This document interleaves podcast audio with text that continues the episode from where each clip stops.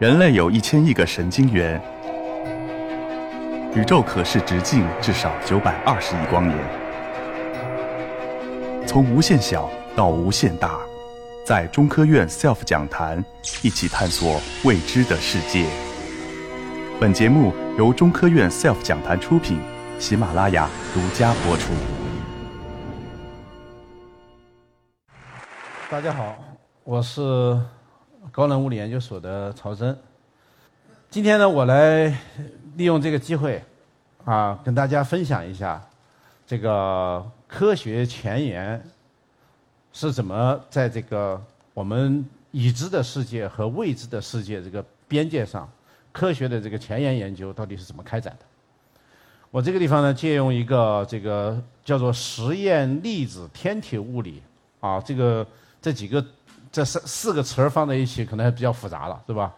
但是我希望通过我的演讲呢，让大家了解到这个事情实际上并没有那么复杂，啊。那我们就举这么一个例子。这个例子呢是叫做高能呃这个高海拔宇宙线观测站。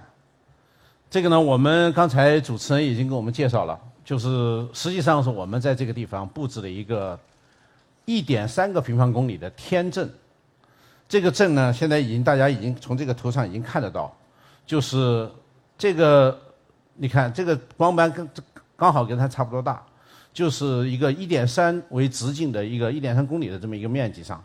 那么这块地方呢，实际上是一个原来是一个非常原始和完全无人的一个区域，经过我们这个我们建立了这个这个呃镇了之后。已经变成了这个样子，这个是它在我们去之前的一个啊原始的情情况。那么这个这个正在什么地方呢？为什么要跑到这么高的地方去弄一个这个地方？这个东西呢？你看，这个首先是在它是在一个美丽的稻城，这个地方呢海拔呢是四千四百一十米，在青藏高原的边缘地带。我特别喜欢这张。啊，这个立体的地图，大家可以清晰的看到这个世界屋脊，呃，中国的这个西部地区就隆起来了。我们选了一个靠近这个边缘的地带，啊，就是离离我们这个文明社会越来越近的地方，更近的地方，更容易去做这件事情的地方。这个是美丽的稻城。那么旁边那个小点儿呢，就显示的是成都。再远的这个地方就是我们现在在的北京。大家大概有那么一个。啊，地域上的一个感觉。那么这个地方呢，不只有一个美丽的亚丁啊，大家都知道亚丁这个地方是非常的壮观、非常的漂亮啊，三座神山。同时呢，还有我们这个为了去探索这个宇宙的奥秘的这样的一个叫做拉索的阵列。那么这个阵列是干什么的用呢？就是为了迎接携带着宇宙秘密的信使。这张图是这个英国的《自然》杂志。他们的一个记者采访我了之后，回去就自己画了一张图，我感觉到很神奇，他竟然能够理解到这么准确，把我们的阵列表述的非常的清晰。这个阵列呢有四种主要的探测器，把它摆成一个各种各样的形状的阵列，然后呢来等待这个宇宙线从天上到来到我们这个地球，进入大区了之后，就形成了这张图上所反映的这样一个我们叫做空气触射的一个一个。实际上是一场雨，这场雨呢不是水滴，而是粒子。这场雨呢持续的时间呢非常非常短，只有几个纳秒。那么我们这个探测器阵列就把它摆起来，就是把这个迎接他们的到来。那么这张图呢就显示了我刚才说的这件事情，用一个动画的形式让大家看到，当这场雨落到我们的阵列上去了之后，你看一个一个的探测器就开始，我们叫做。着火了，它一着火了就记录下来它的时间，然后呢每一个探测器的距离都是知道的，那么我们就可以通过它就可以反推出这个虚线所表示出来的这个宇宙线的这个粒子到达的这个方向。那么我们如果这个宇宇宙线粒子能够反推回去找到一个圆的话，那我们就知道这个就是我们所想观测的一个天体了。观测站的科学家们在一平方公里的圆形区域布置了。电磁粒子探测器阵列主要用于采样探测空气辐射中的电子、伽马射线成分。缪子探测器阵列主要用于探测空气簇射中的缪子成分。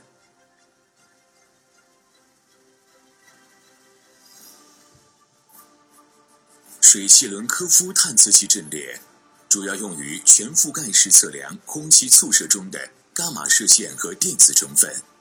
广角切伦科夫望远镜阵列用于测量空气簇射中产生的切伦科夫辐射。这个就是我们这个阵列里头的主要的四种探测手段。那么刚才根据这两个动画，大家应该对这个怎么去测量这个宇宙线，在高海拔地区怎么测量宇宙线的情况应该有所了解了。下面呢，我就带大家来看一看现在这个阵列现在建设到的情况。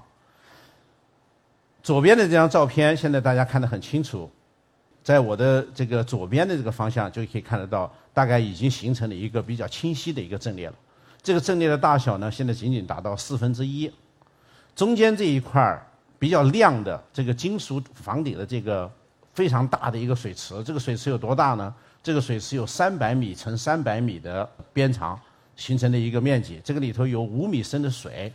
然后用这个水来作为探测介质。来探测宇宙线，刚才看到的动画里面已经有了。嗯，右边的这几张图呢，显示了我们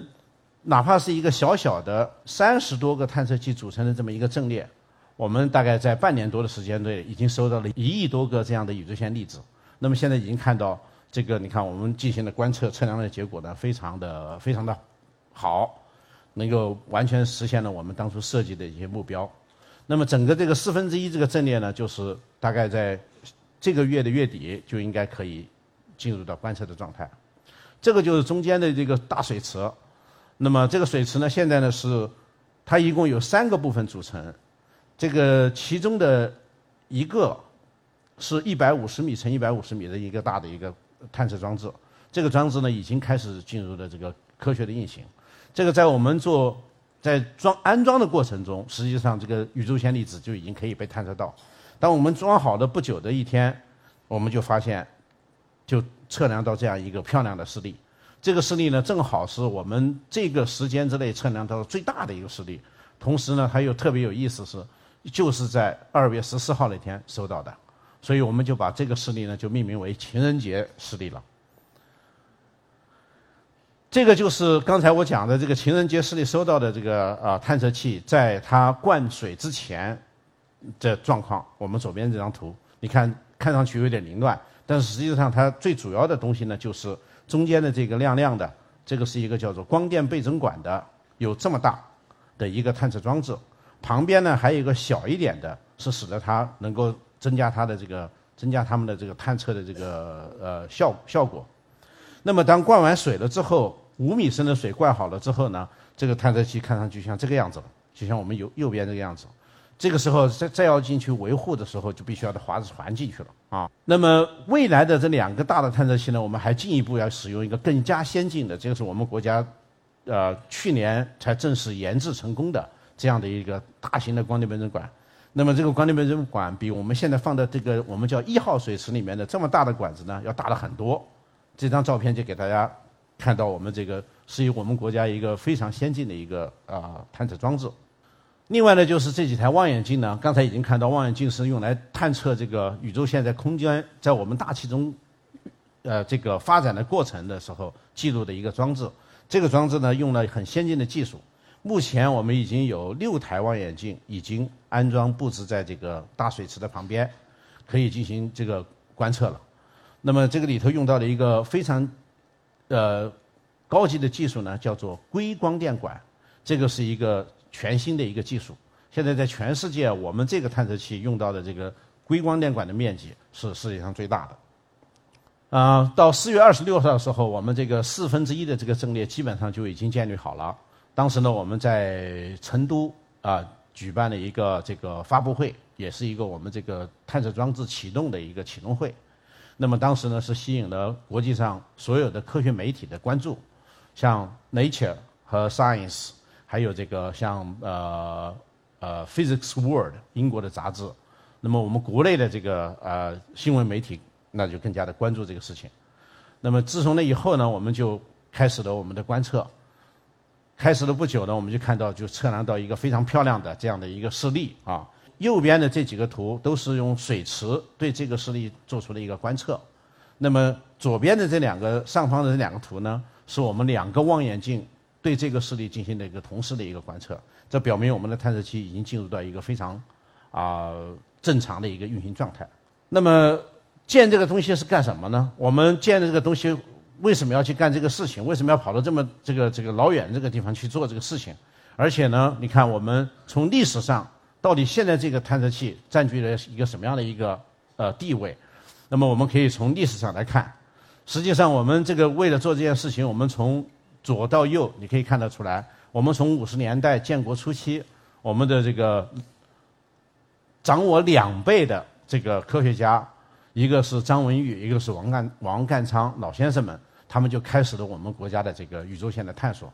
到了八五期间呢，我们到杨八井找到了一块。更平坦、更更开阔的一个地方呢，我们又做了两个跟日本人合作和跟意大利人合作的一个这个啊两个探测器。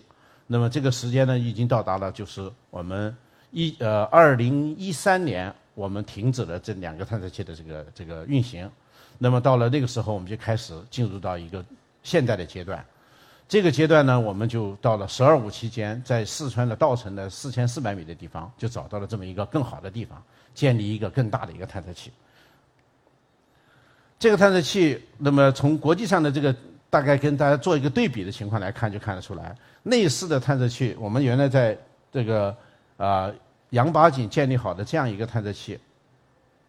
就是前几天我们还有一次新闻发布，他发现了一个能量最高的，就是不管是人类还是我们世界上到迄今为止发现了一个能量最高的一个伽马伽马射线。那么这个阵列的面积呢，大概只相当于，就是这个红点所显示的这个这个这个这个大小。那么在美国呢，有一个类似的探测器，就是用我刚才讲的这个水奇能科夫探测器呢，他们是摆成一个阵列形式的一个探测器。这个是在四千一百米的地方，在墨西哥的一个雪山的旁边。那么这个探测器的大小呢，只相当于我们这一个水池的大小。将来我们到明年年底建好了之后，那么这个。这个面积要比它大出四倍去。这个中间的这种水型的科夫探测器，我们原来历史上我们在羊八井也做过一个类似的东西，那就是这个 Argo 这个实实验。这个实验的面积呢，只相当于这么大一点啊。我们也做出了很重要的发现。那么可见，这个探测器将来会对这个对这个领域产生一个非常大的影响。它的这个，待会我们会看到它的这个在国际上的地位。这个实验呢，不是我一个人在做。这个实验呢，我们有一个非常大的团队，我们国家呢大概有二十五家单位已经参与到这个这个研究工作中来。大家可以看到，在北京地区、南京地区、上海地区，以至于西南地区，都有研究所和大学都参与到这个研究。国际上呢，现在有四到五个单位呢，也开始加入到我们这个呃研研究的这个课题里面来，来自于瑞士、法国、泰国、俄罗斯。那么这样的话呢，我们这个这么一大群人。跑到这么一个偏远的地方去，去做这么一件非常艰难的事情。我们去年在安装这个第一号水池的这个呃工工作时间大概有三个多月的时间，几乎天天都是在零下四度的工作环境下做这个事情。那么为什么要去干这么一件事儿呢？实际上我们都是在追求一个我们叫做一个宇宙线的一个核心的问题。这个问题是什么问题呢？就是我们从一百多年以前就知道了有宇宙线这个东西的存在。但是迄今为止，我们仍然不知道宇宙线是什是来自于什么地方，而且宇宙线一个非常重要的特点就是它的能量非常非常高，高到什么程度呢？是远高于我们现在人工能够加速加速出来的粒子的能量。我们知道，能量最高的粒子现在是在瑞士和法国的边界上的一个叫做 CERN 的一个这个加速器加速出来的。这个加速器加速出来的粒子呢，就是我们所知道的，就叫上帝粒子的粒子，对吧？这样一个大加速器，那么我们的宇宙线呢里头的能量要比它高得多得多，高出了几千万倍。那么在这种情况下，我们就要问：为什么宇宙里面会有这样的加速器？为什么它们能加速这么高样的粒子？它们怎么加速的？那么这个领域呢，现在就形成了一个，主要是由中微子探测技术和非常高能量的宇宙线探测技术和伽马射线天文。这样的三个支柱性的这个领域。那么其中呢有四个大的实验呢，就把这个领域支撑起来了，形成了一个三足鼎立之势。我们就是其中的一个啊。那么这个探测器呢，实际上就是这个伽马天文这个这个领域的这个观测的这个探测器呢，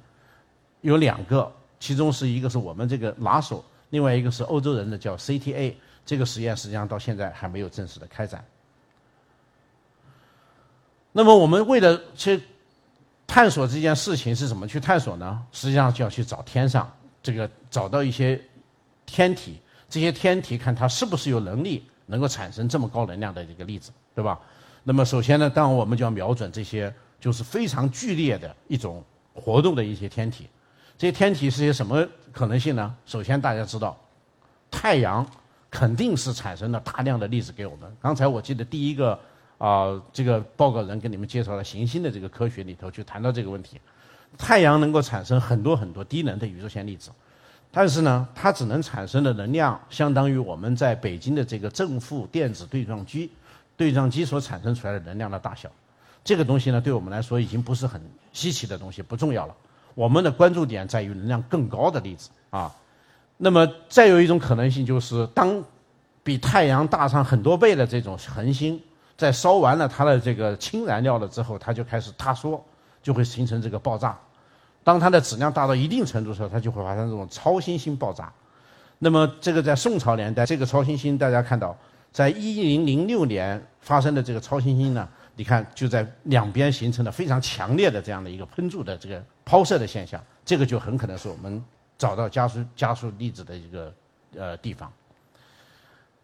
还有一个我们真正亲历的的一次呢，实际上是在这个啊，就在我们银河系边上这个叫做大麦哲伦星云的地方，这个是在一九八七年爆发的一次超新星。而大家知道，大概在我们这样大小的银河系里面的超新星的爆发次数，大概是在一百年才有一次，所以我们是非常有幸的亲历了这个超新星的爆发。到了今天，你再看这个超新星的时候，它已经形成一个非常漂亮的圆圈了，